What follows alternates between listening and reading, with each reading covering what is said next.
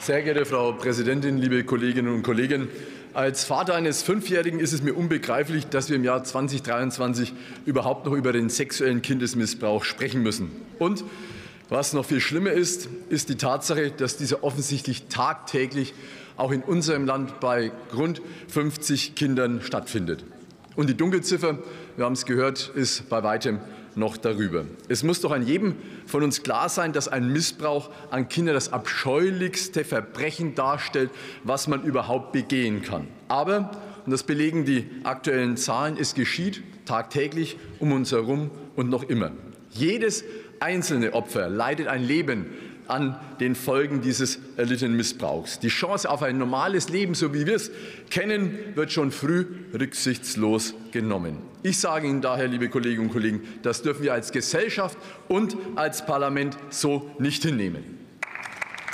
Wir, wir sind für die Kinder verantwortlich. Wir, wir müssen ihre Stimme sein, wenn vermeintlich keiner zuhört. Wir, wir müssen die Augen offen halten und wir müssen auch bei Verdachtsfällen entsprechend handeln. Ja, wer? Wie sind wir denn? Wir sind die Eltern, wir sind die Lehrer, die Erzieherinnen, die Erzieher. Wir müssen auch die Warnhinweise erkennen und dann auch diese ernst nehmen. Dafür braucht es aber auch entsprechendes Wissen und entsprechende Kenntnisse und die müssen auch jedem auch vermittelt werden.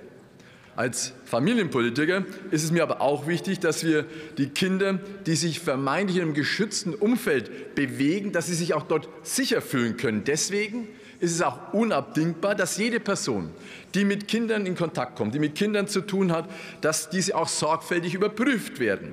Jeglicher Missbrauch, egal in welcher Institution, in einer staatlichen, sozialen oder kirchlichen Einrichtung, darf einfach nicht mehr möglich sein. Die Kinder haben ein Recht auf Unversehrtbarkeit und wir als Staat müssen das ihnen auch garantieren.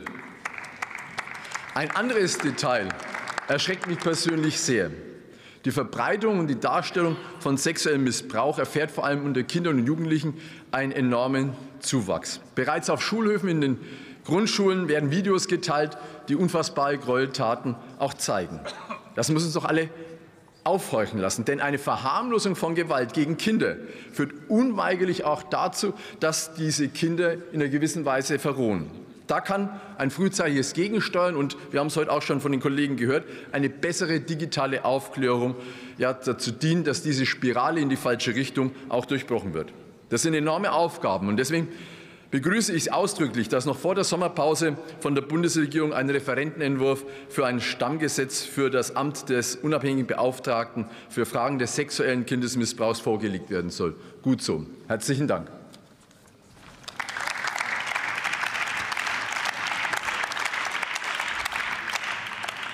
Die nächste Rednerin hält ihre